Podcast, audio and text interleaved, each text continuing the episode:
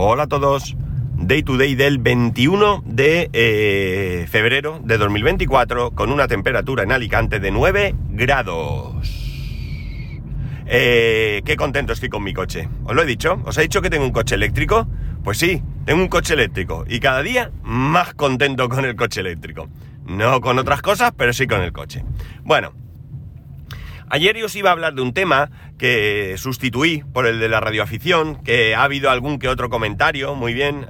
Hay quien me ha mostrado incluso su trofeo eh, de la caza del zorro. Y Jorge Marín, que nos ha pasado en el grupo de Telegram un podcast que habla de esto, lo escucharé y ya os comentaré. Así que muy contento de ver que de vez en cuando eh, genero alguna respuesta, que sé que, que nos cuesta todo mucho. Y como decía, tenía un tema preparado que lo voy a tratar hoy y este tema viene a raíz de, del título de un, de un artículo que no llegué a leer, por cierto, pero aún así me inspiró y también, casualidad, un comentario que hace Pedro Sánchez en uno de sus capítulos de Bala Extra. Y se trata de la sobreprotección que estamos dando a nuestros hijos. Y, como siempre, yo os voy a hablar de nuestro caso concreto, no de otros casos que pueda conocer, aunque puede que introduzca en algún momento si me viene a la cabeza algo que, merezca la pena, pero realmente voy a tratar de la sobreprotección. Cuando yo era pequeño, nosotros eh, solemos decir que, que, bueno, pues es que antes eran otros tiempos, ¿no? Refiriéndonos al hecho de que andar por la calle antes era más seguro. Bien es cierto que una época que no es que fuese más seguro, es que como alguno la hiciera, la pagaba y muy cara, ¿no? Entonces, bueno, pues a lo mejor eh, había otro tipo de delincuencia, pero delincuencia ha habido toda la vida. Pues como digo, cuando yo era pequeño, eh, sí que es cierto que eh, lo de salir a la calle los niños, pues, y hablo de las ciudades, porque los pueblos es otra cosa diferente, era como más habitual. En mi caso concreto, además, se dio unas circunstancias que hicieron que, desgraciadamente, para mis padres y especialmente para mi madre, yo tuviese que apañármelas solo eh, eh, demasiado pronto. La cosa es que, que bueno, nosotros donde vivíamos, eh, la parada del autobús del cole, en un primer momento yo iba al cole en autobús, la parada del autobús pillaba pues como, ¿qué diría yo? Un kilómetro de mi casa como mucho, y tenía que ir andando, evidentemente, a esa parada del autobús. Y luego el autobús volvía a parar en el mismo sitio, en el otro lado, y yo iba a mi casa. Pues bien, esto no tendría más importancia si no fuese porque yo tuve que empezar a ir solo a la parada del autobús con tan solo 7 años. ¿Y cuál es el problema? Pues el problema es que hablamos de una época en la que no había ningún otro tipo de comunicación, más que el teléfono fijo y estas cosas, porque aunque es bien cierto que con 7 años no es edad para que un niño tenga un móvil, pero si las circunstancias son especiales, pues quizás sí que eh, se podría eh, pues, eh, dar un teléfono móvil a un niño de esa edad, como es el caso que, que os estoy relatando, ¿no?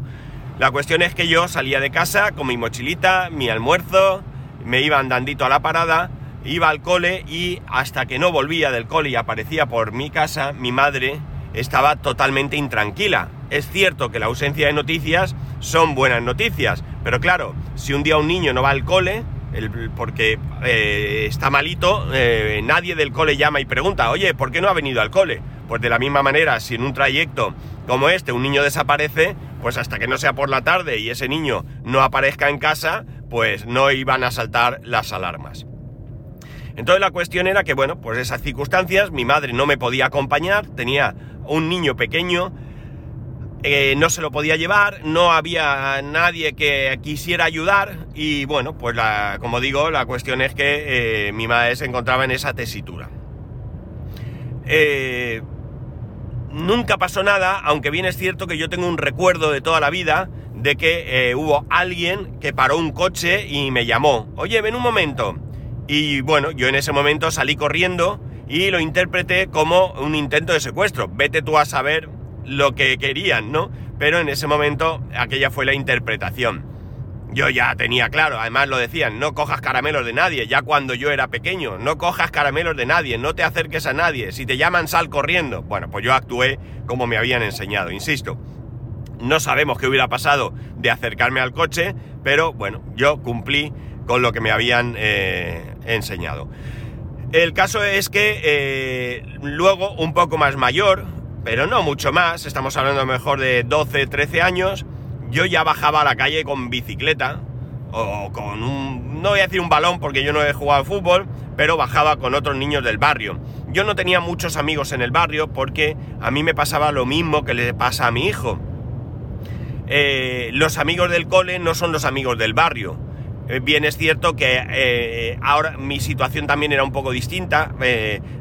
Al final sí que tenía algún amigo del barrio, porque también pues mi madre se relacionaba con otras personas del barrio que tenían hijos, algún niño del barrio sí que iba al cole, pero no eran de mi clase o lo que sea, pero bueno, el caso es que algún amigo hacía, y como digo, mi madre pues se relacionaba con otras personas y tenían hijos y al final pues coincidías y demás.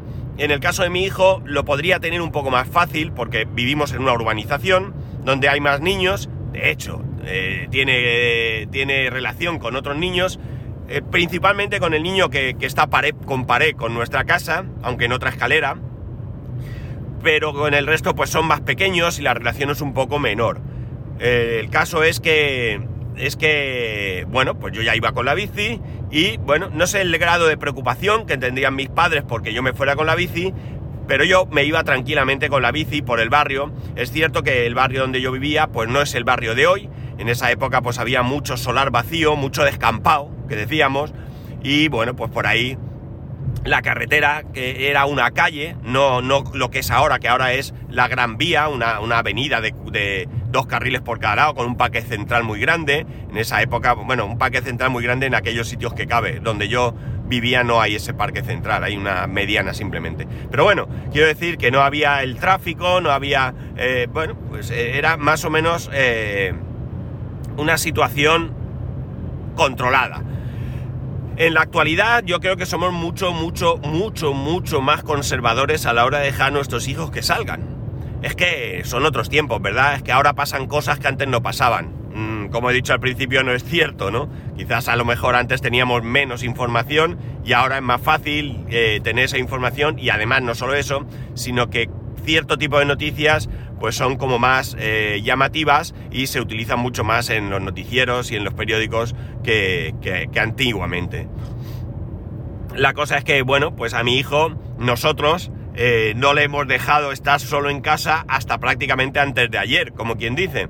Empezamos dejándolo solo pues porque salíamos a andar por allí por casa y él pues se bajaba a la urbanización con otros niños y demás. Y bueno, pues ya hemos llegado a un punto en que no se queda todo el día solo, evidentemente, pero ayer, por ejemplo, pues salimos mi mujer y yo a visitar a un familiar que está hospitalizado él se quedó en casa haciendo sus deberes, luego se vistió, se bajó a jugar al fútbol abajo y bueno, nosotros llegamos y él estaba jugando, él tiene su llave, ya sube y baja, pone la alarma y bueno, pues ya digamos que ya tiene una cierta autonomía. De la misma manera que, bueno, pues eso, yo, mi madre de pequeño, ya bien pequeño, con a lo mejor esos 10 años o así, pues me mandaba a comprar el pan o a ir a la tienda y eh, bueno, pues a nosotros nos ha costado un poco que él saliera a hacer alguna gestión.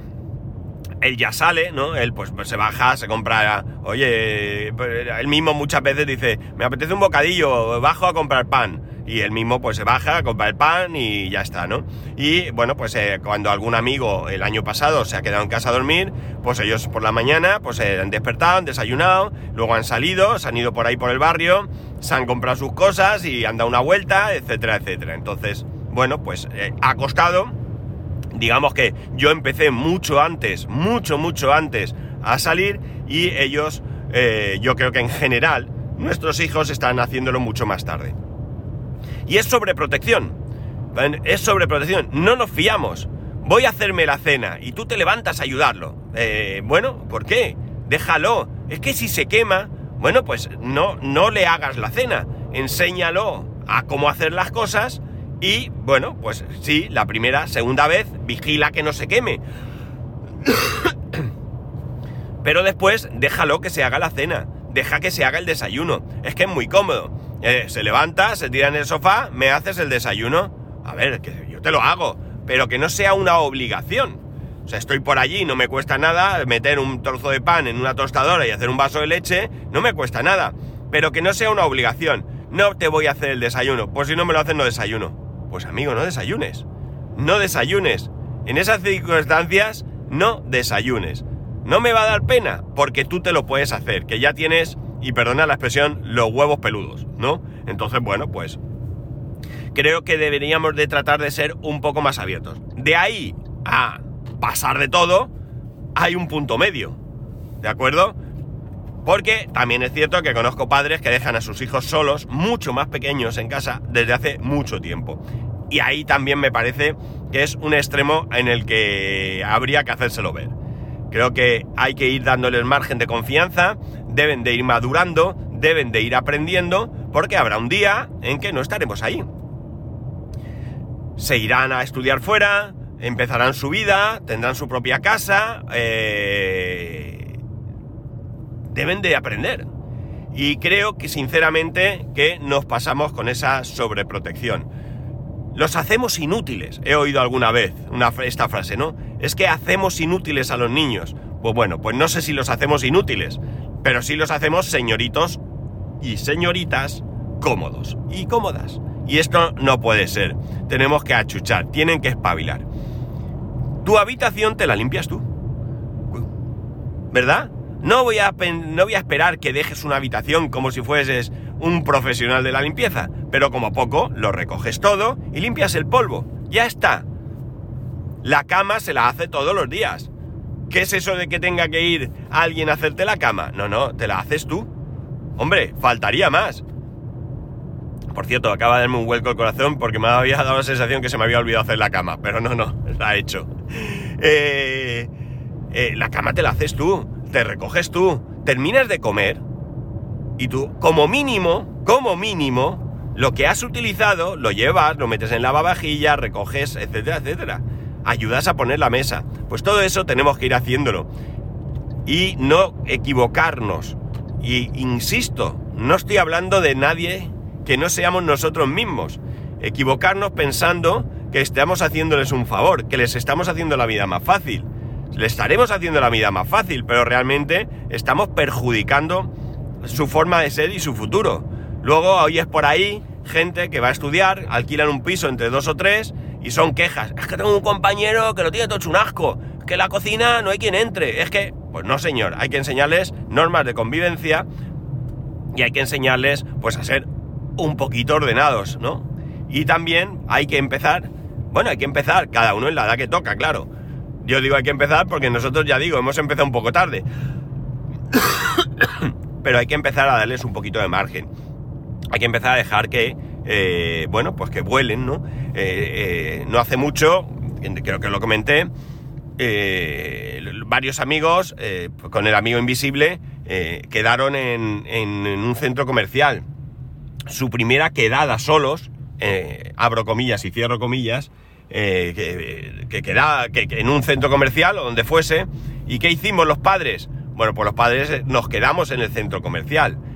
Nos sentamos en una de las cafeterías que había allí y ellos volaron. Fueron donde quisieron, se compraron cosas, alguno merendó, eh, se separaron en grupos, se juntaron, se mezclaron, eh, eh, bueno, de vez en cuando venían, pero les dejamos volar. Eso sí, un poco de supervisión, porque además son bastante, bastante activos y cuando se juntan todos, pues hay que estar un poquito al loro porque la lían parda, como dicen ellos. Pero realmente, bueno, pues ya está, ya han quedado. Eh, ¿Quieren volver a quedar? Pues tendremos que ir haciéndolo hasta que llegue un punto eh, en el que ellos mismos puedan pues coger el autobús, eh, quedar en un sitio. Todos lo hemos hecho. Todos hemos quedado con nuestros amigos, todos hemos salido, todos hemos hecho algo así. ¿A qué edad? Pues yo creo sinceramente que cada vez pasa más tarde, ¿no? Es igual que cada vez la gente se va más tarde de casa, son otras circunstancias, no es porque tengan la vida cómoda, que alguno habrá, eso porque a lo mejor el trabajo está como está, los salarios son lo que son, los alquileres son lo que son, y bueno, pues cuesta, cuesta moverse y cuesta salir, pero eh, tenemos que darles alas, que vuelen, que aprendan y que se equivoquen. No, no, no, no perdáis esto. Eh, hay que equivocarse en la vida para aprender también. Si no, si todo es maravilloso, el primer palo que te lleves va a ser gordo. Pues por lo menos que estés preparado para saber que en esta vida te puedes equivocar y que no pasa nada, que puede ser una equivocación grave o menos grave, pero que lo que hay que hacer es afrontarlo y, bueno, pues eh, eh, solucionar esa equivocación de la mejor manera posible. Y si no les damos alas y no les damos herramientas y, por supuesto, en los primeros momentos no les acompañamos, pues van a tener un serio problema. A nosotros nos ha costado, lo reconozco. A mí me ha costado mucho las primeras veces que nos íbamos de casa y se quedaba solo. Ay, me quedaba así como... Y no pasa nada. Si está allí con su ordenador, con su tal, eh, con sus amigos, no pasa nada. Y nunca ha pasado nada. Es responsable, sabe que si mete los dedos en un enchufe le da la corriente. O sea, entenderme, ¿no? Eh, sabe que los peligros que hay. Eh, una cosa que sí, que sí, que siempre, siempre he tenido mucho cuidado es que nosotros cada vez que entramos y salimos de casa, cada vez eh, echamos la llave, ¿no? Eh, cerramos eh, con, con, cariño, ¿no? Ponemos la alarma y cerramos. Cuando, cuando él se queda solo, no echamos, no ponemos la alarma, evidentemente, pero sí cerramos la puerta. Nunca, jamás se queda en casa sin tener llave. ¿Por qué? Porque no va a pasar nada, pero si pasara algo, que él tenga la posibilidad de abrir la puerta y salir. No voy a dejarlo encerrado y que, Dios no lo quiera, suceda algo y él no pueda escapar. Entonces, bueno, pues si él tiene su llave, él puede entrar y salir y, bueno, pues incluso simplemente por el hecho de que si, si está solo en casa, ve amigos en la urba y quiere bajarse, pues pueda bajar y que en un momento dado, pues si cambia las circunstancias, pues pueda subir. Pero eh, cerrado, sin posibilidad de salir, nunca, jamás en la vida se me, se me ocurriría. Eso sí me da a mí un pánico atroz.